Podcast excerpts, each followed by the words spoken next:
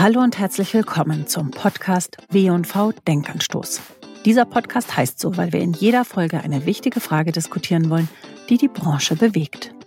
Dazu holen wir uns ExpertInnen aus den Agenturen und Unternehmen. Und zwar genau diejenigen, die von dem jeweiligen Thema richtig viel Ahnung haben. Ich heiße Lena Hermann und das hier ist euer neuer Denkanstoß mit der Frage, brauchen D2C-Marken den stationären Handel?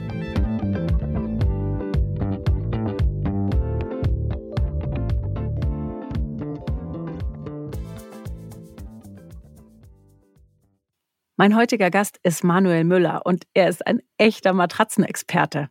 Bevor er mit Dennis Schmolzi die Firma und die Marke Emma, The Sleep Company, gründete, hat er mehr als zehn Jahre Erfahrung in der Entwicklung, Produktion und dem Vertrieb von Matratzen aus seinem ersten eigenen Unternehmen mitgebracht. Dieses erste eigene Unternehmen hat sich damals noch auf medizinisch-therapeutische Matratzen fokussiert. Jetzt hat er Emma und Emma ist nicht nur eine echte D2C-Brand, sondern ist vor allen Dingen eine, ja, eine Matratze und eine Marke für die breite Masse. Emma ist als D2C-Brand mit einem reinen Online-Vertrieb gestartet, aber inzwischen ist das Unternehmen in großer Breite auch im stationären Handel vertreten. Insofern der perfekte Ansprechpartner, wenn es um das Thema geht, inwiefern D2C-Marken den stationären Handel brauchen. Und ich freue mich, dass wir heute darüber sprechen. Hallo und herzlich willkommen, Manuel. Hey, grüß dich. Freut mich sehr, hier zu sein. Vielleicht kannst du mal kurz ein bisschen abreißen, wie sieht das Vertriebskonzept aktuell von Emma denn aus? Ja, wir sind im Vertrieb sehr breit aufgestellt. Das heißt, wir haben Online-Kanäle wie unsere eigene Website, die nach wie vor zwei Drittel der Umsätze ausmachen. Dann haben wir Marktplätze, die ganz klassischen Marktplätze wie Amazon, beziehungsweise in verschiedenen Ländern können das auch wieder andere Marktplätze sein. Und dann aber auch, wie du eingangs gesagt hast, ja, ist der Handel inzwischen für uns ein relevanter Absatzkanal. Und das splittet sich so zwei Drittel auf der eigenen Website, 20 Prozent ungefähr Marktplätze und ungefähr 10 Prozent ist inzwischen dann auch ja, der klassische Handel für uns. Klassischer Handel heißt aber, das sind nicht eure eigenen Stores, also keine Emma Concept Stores oder ähnliches, sondern ihr geht wirklich ja in Möbelhäuser, verkauft dort eure Matratzen. Das ist richtig. Wir haben zwar inzwischen eigene Stores, aber das sind nach wie vor ja Blaupausen, an denen wir arbeiten und die wir optimieren. Die sollen noch ausgerollt werden, aber 99 Prozent unserer, unserer Offline-Umsätze geschehen im Moment mit, ja, mit Handelspartnern, wie du gerade gesagt hast, mit Möbelhäusern, aber auch mit Discountern, wie Lidl zum Beispiel ist ein großer Handelspartner, Fachmärkte wie das dänische Bettenlager oder jetzt auch als Jist bekannt. Also da sind wir sehr, sehr breit aufgestellt in verschiedenen Ländern. Da würde ich auch nachher gerne nochmal dazu kommen zu dieser sehr breiten Vertriebsstrategie. Aber vielleicht nochmal vorneweg. Ihr seid ja, ich habe es vorhin schon gesagt, als reines Online-Produkt gestartet. Du hast gerade selbst gesagt, ein Großteil eures Geschäfts läuft auch noch über die digitalen Kanäle. Warum habt ihr euch dennoch entschieden, in den Handel zu gehen?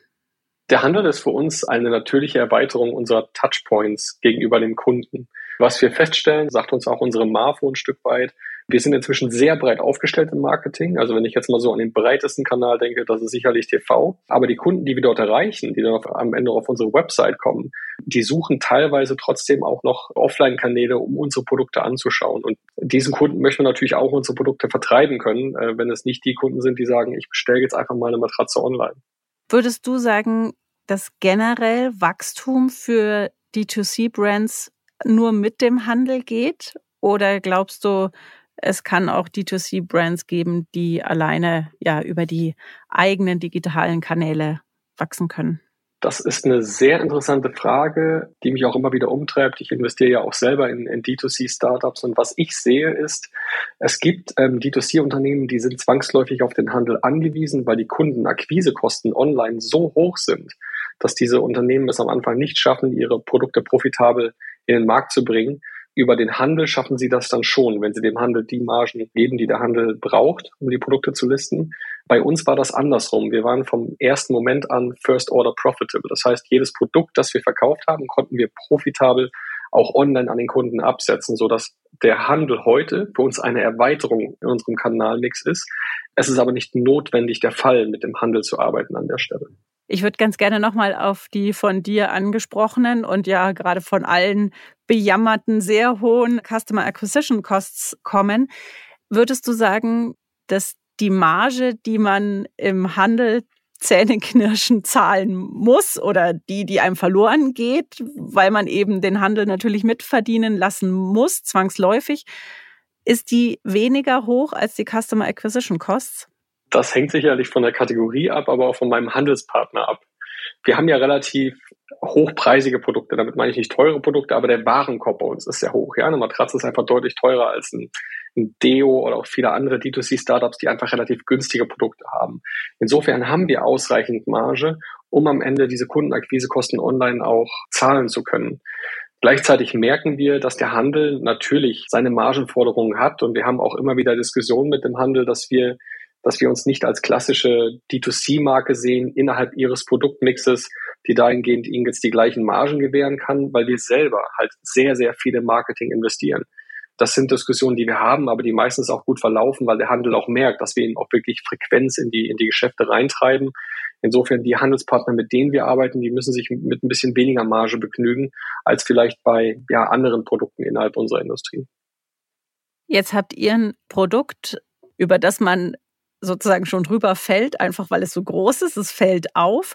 Was ganz anderes ist es, wenn wir jetzt beispielsweise in den Beauty-Bereich schauen und über einen neuen Nagellack. Ich hatte erst neulich hier die Gründerin von Gitti oder völlig egal, du hast gerade ein Deo angesprochen oder auch im Lebensmittelbereich irgendeinen neuen fancy Drink oder sowas hat und der steht aber neben ganz vielen anderen Drinks oder Nagellacks. Ist es trotzdem vergleichbar und würdest du die These nach wie vor unterschreiben, dass man eben auch in einem Handel, wo so viel Konkurrenz um einen rum ist, trotzdem zur Sichtbarkeit kommt? Das Thema Sichtbarkeit ist nicht einfach bezogen auf den Handel. Ja, also Shelf Space ist limitiert und innerhalb des Shelfs deiner Kategorie hast du unheimlich viel Wettbewerb, wie du gerade selber gesagt hast. Das heißt, du musst Produkte liefern, die herausstechen. Häufig reicht es schon, wenn die Verpackung heraussticht, wenn sie nicht so konventionell aussieht wie die meiner Wettbewerber.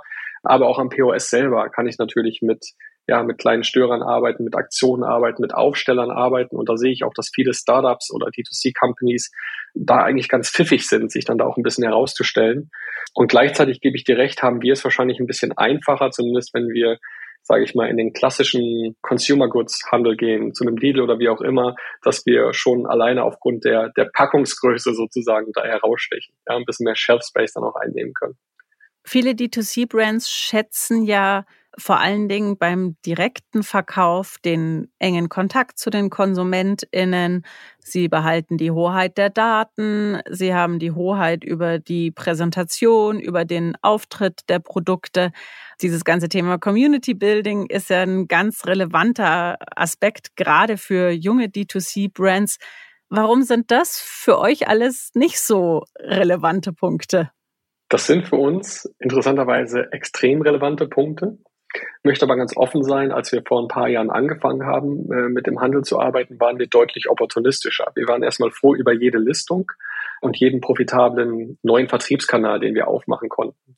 Inzwischen ist es so, dass wir auch Händler, jetzt gerade jüngst der SL Corte Inglés, sicherlich der größte Händler überhaupt in, in Iberia, also Spanien, Portugal, dass wir ihn selber proaktiv offboarden, weil wir sehen, dass in der Art und Weise, wie wir positioniert werden, in der Art und Weise, wie auch die teilweise die, die, die Margenerwartung an uns gestellt wird oder auch die operativen Zusammenhänge äh, vielleicht nicht zu uns passen als Unternehmen, wir inzwischen auch selektiver werden, was die Auswahl unserer Handelspartner angeht. Und damit geht auch einher, dass wir einen bestimmten Anspruch daran haben, welche Daten benötigen wir am Ende, was den Durchverkauf angeht, die Warenkörper angeht, äh, das Kundenklientel angeht, aber ja auch die Warenpräsentation. Das sind alles Dinge, die inzwischen deutlich wichtiger werden für uns. Weshalb wir jetzt auch eigene Läden eröffnen, zum Beispiel zuletzt den Mall of the Netherlands in Den Haag, um dort einfach auch Erfahrungen vor Ort mit Kunden machen zu können, die wir dann auch wiederum über andere Handelspartner drüberlegen können, was die Präsentation angeht.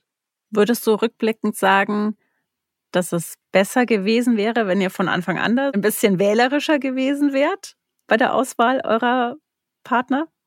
Würde ich nicht sagen, weil es nicht unserer DNA entspricht bei Emma. Also wir sind ein sehr ambitioniertes und, und wachstumshungriges Unternehmen. Das macht auch, das merkt man auch, wenn man mit unseren Mitarbeitern spricht. Das ist das, was denen Spaß macht. Das ist das, was die antreibt. Und ich glaube, da wären wir uns selber in der DNA so ein bisschen ungerecht geworden, wenn wir erstmal abgewogen hätten und, und das irgendwie bis zu Ende gedacht hätten. Insofern, die Erfahrung, die wir da gemacht haben, war unheimlich wertvoll für uns und verstehe mich nicht falsch, mit vielen der Handelspartner, mit denen wir vor ein paar Jahren gestartet sind, wo wir noch nicht da sind, wo wir hinwollen, versuchen wir natürlich trotzdem, ja, unsere Konzepte anzupassen und umzubauen, sodass sie am Ende für beide Seiten auch gut funktionieren. Also das ist etwas, wo wir, wo wir gerade auch viel ja, Zeit, Energie, aber auch Kapital investieren. Hast du so eine kleine Empfehlung? Du hast ja selber gesagt, bist auch sehr drin in dieser D2C-Branche, weil du eben dich da selber auch engagierst. Nach welchen Kriterien sollte man sich seine Vertriebspartner aussuchen?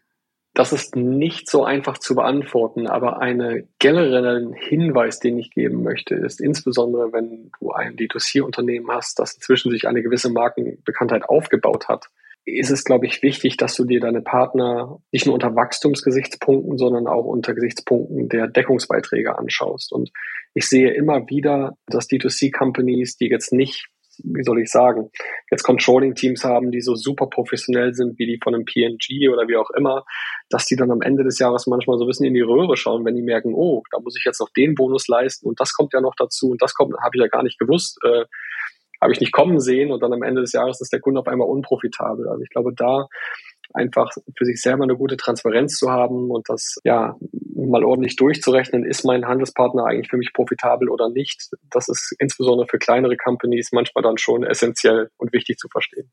Man hat ja so das Gefühl als Außenstehende, dass der Kampf oder das Verhältnis zwischen Handel und Marken teilweise rauer und härter wird. Also jetzt einfach mal generell. Es steht immer wieder in der Presse, DM listet irgendwelche Zahnpasta- und Waschmittelmarken aus. Bei Edeka sind plötzlich andere Brands in den Regalen nicht mehr zu finden und so weiter und so fort. Und das sind ja alles keine Einzelbeispiele.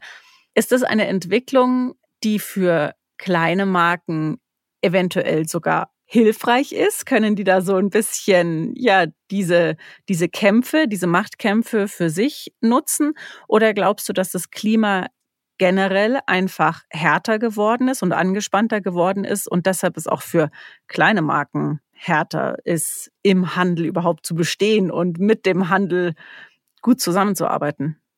Hm. Ich glaube schon, dass kleine Marken eine gute Chance haben, weil am Ende sind auch die Dinge, die du eben angesprochen hast, ja auch so ein bisschen, ich nenne es jetzt mal so ein Stück weit Ego-Spielchen. Ja, also gerade den ganz Großen will man dann nicht noch mehr Shelf Space zumuten, man möchte sich nicht zu abhängig machen. Und wenn dann ab und zu mal so eine kleine sexy Brand um die Ecke kommt, die man dann mal mit reinnehmen kann und sei es nur, um den Großen zu zeigen, ah, da, es gibt auch noch andere schöne, schöne Sachen, die ich hier grundsätzlich vertreiben kann. Ich glaube schon, dass die Kleinen davon profitieren können. Auf jeden Fall. Ja. Was würdest du sagen, hat eure Vertriebsstrategie mit eurer Marketingstrategie zu tun? Du hast ja vorhin schon gesagt, ihr vertreibt unter anderem auch über Lidl, also ein Discounter. Kann man anhand der Vertriebsstrategie auch die Positionierung der Marke ablesen? Mit den Fragen nach eben dieser Strategie haben wir uns in den letzten zwei Jahren stark beschäftigt, weil wir natürlich auch selber merken, dass wir in verschiedenen, insbesondere Retail-Kanälen, unterschiedliche Preispunkte bedienen können müssen. Ich hatte eingangs gesagt, unser Anspruch ist es, die größte Schlafmarke der Welt zu werden. Und wenn ich da so ein bisschen auch in, in Consumer Goods Industries denke, dann ist es ja auch nicht unüblich, dass ich auch bei einem Premium-Produkt, einem Produkt mit einer sehr guten Markenbekanntheit, das Premiumpreise aufruft. Ich nehme jetzt mal vielleicht verschiedene Waschmittel oder Zahnpasten von den großen Playern, aber auch Coca-Cola und andere, dass ich die auch in verschiedenen Kanälen finde. Und ich glaube, das macht auch Sinn, weil diese unterschiedlichen Kanäle bedienen unterschiedliche Kundenklientele unterschiedliche Zahlungsbereitschaften. Teilweise geht es um unterschiedliche Verpackungen, Packungsgrößen, wie auch immer.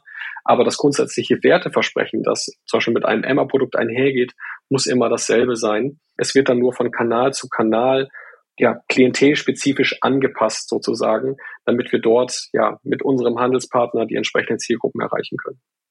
Also du würdest sagen, dass jetzt ein Vertrieb über einen Discounter beispielsweise und damit auch eine Positionierung in einem deutlich preissensibleren Umfeld, wo eventuell auch nicht so viel Wert auf, seien es auf Marken gelegt wird oder vielleicht auch auf sowas wie ja eine Präsentation, eine Optik etc., aber auf keinen Fall eurer Marke schadet. Ich glaube nicht, dass es der Marke schadet. Wenn du jetzt gerade auf Discounter ansprichst, das Geschäftsmodell der Discounter bezogen auf unsere Produktkategorie sind ja insbesondere Spot Sales. Das heißt zum Beispiel bei einem, bei einem Lidl ist es ja nicht so, dass jeden Tag die Emma-Matratze im Lidl steht, sondern das ist dann ein oder zweimal im Jahr, wo wir uns dann zum Beispiel jetzt mit dem Discounter auf bestimmte Produkte oder Preise einigen, die dann auch wiederum, weil wir auch lange Vorlauf haben in der Produktion, vielleicht auch eine Veränderung machen an der Verpackung, die Logistik ist deutlich leaner aufgesetzt, dann auch wieder ein, ein Kundenklientel bedienen können, nämlich in dem Moment den Lidl-Kunden, den wir ansonsten wahrscheinlich gar nicht gehabt hätten auf unserer Website oder vielleicht der auch nicht in den Karstadt geht oder zum dänischen Bettenlager. Und insofern ist es am Ende eine Win-Win-Situation. Also wir möchten im Rahmen des Anspruchs, den wir haben, die weltgrößte Schlafmarke zu werden, am Ende möglichst viele Kunden und Kundenklientele mitnehmen können, um ihnen eben diese Produktqualität auch liefern zu können. Aber das heißt, wenn ich dich jetzt richtig verstehe, dass sich eure Markenstrategie mit dem Schritt in den Handel schon auch verändert hat, beziehungsweise ihr eine noch breitere Zielgruppe ansprecht als vielleicht in euren Anfängen? Die Zielgruppe ist auf jeden Fall breiter geworden, das ist so. Es ist aber nicht nur sozusagen aufgrund der, der Differenzierung der verschiedenen Handelskanäle entstanden, sondern auch online sehen wir. Es gibt ja auch Online-Spot-Business. Frankreich zum Beispiel Bon Privé, ist ein ist ein Marktplatz für Spot-Business, äh, aber auch Amazon in Deutschland, in anderen Ländern. Diese Kunden sind deutlich preissensibler. Sie lieben Aktionen oder solche Secret Sales und diese Kunden müssen wir am Ende auch bedienen können, wenn wir versuchen wollen, alle mitzunehmen. Was würdest du abschließend sagen, hat sich durch den Schritt in den stationären Handel bei euch am allermeisten geändert? Ach, das wäre ein Podcast an sich, aber ich versuche es, ich versuche es zusammenzufassen. Ich kann mich erinnern, wir hatten vor eineinhalb Jahren ein Meeting, in dem ich gesagt habe, wisst ihr was, wir kommen so mit dem stationären Handel nicht weiter, weil was wir gerade mit dem stationären Handel machen bei Emma, ist nichts anderes, als was unsere klassischen Offline-Wettbewerber, die seit 100 Jahren im Markt sind, Matratzen verkaufen, mit dem digitalen Bereich machen. Die haben ihren digitalen Wurmfortsatz, also haben ihr klassisches Business und haben so ein kleines Digitalteam und sagen denen, hey, jetzt machen wir digital, funktioniert natürlich nicht. Und wir haben genau das Gleiche gemacht im Retail-Bereich. Riesen Digital-Company schon zu dem Zeitpunkt haben gesagt, okay, jetzt setzen wir da so ein paar Leute an die Seite und die machen jetzt mal Retail. Aber dass die ganz andere Systeme, andere Prozesse, einen anderen Kundenservice, andere Ansprache, teilweise auch andere Incentivierungssysteme benötigen. Das war uns bis zu dem Zeitpunkt gar nicht klar. Und äh, es ist erst eineinhalb Jahre her, dass wir wirklich eine, eine, eine dedicated Retail Organization bei Emma aufgebaut haben, die auch ein Stück weit anders funktioniert als die D2C-Organisation. Also das war so das größte Learning, würde ich sagen. Würdet ihr euch nach wie vor als D2C-Brand verstehen? Ich habe diesen Begriff selber in der Form nie verwendet. Wir sind eine Marke, und der Großteil der Markenumsätze oder den, groß, den größten Teil der Markenumsätze generieren wir aktuell noch direkt an den Endkunden. Aber ich sehe uns mittel- und langfristig genauso als, als eine Global Consumer Brand wie auch andere Global Consumer Brands in anderen Industrien. Das heißt zusammenfassend, was ich jetzt aus dem Gespräch mitnehme, könnte man sagen, der Schritt in den Handel macht für viele oder die meisten Marken wirklich viel Sinn, aber er muss ganz dringend verstanden werden, damit man da ihn auch erfolgreich bespielen kann, diesen Kanal.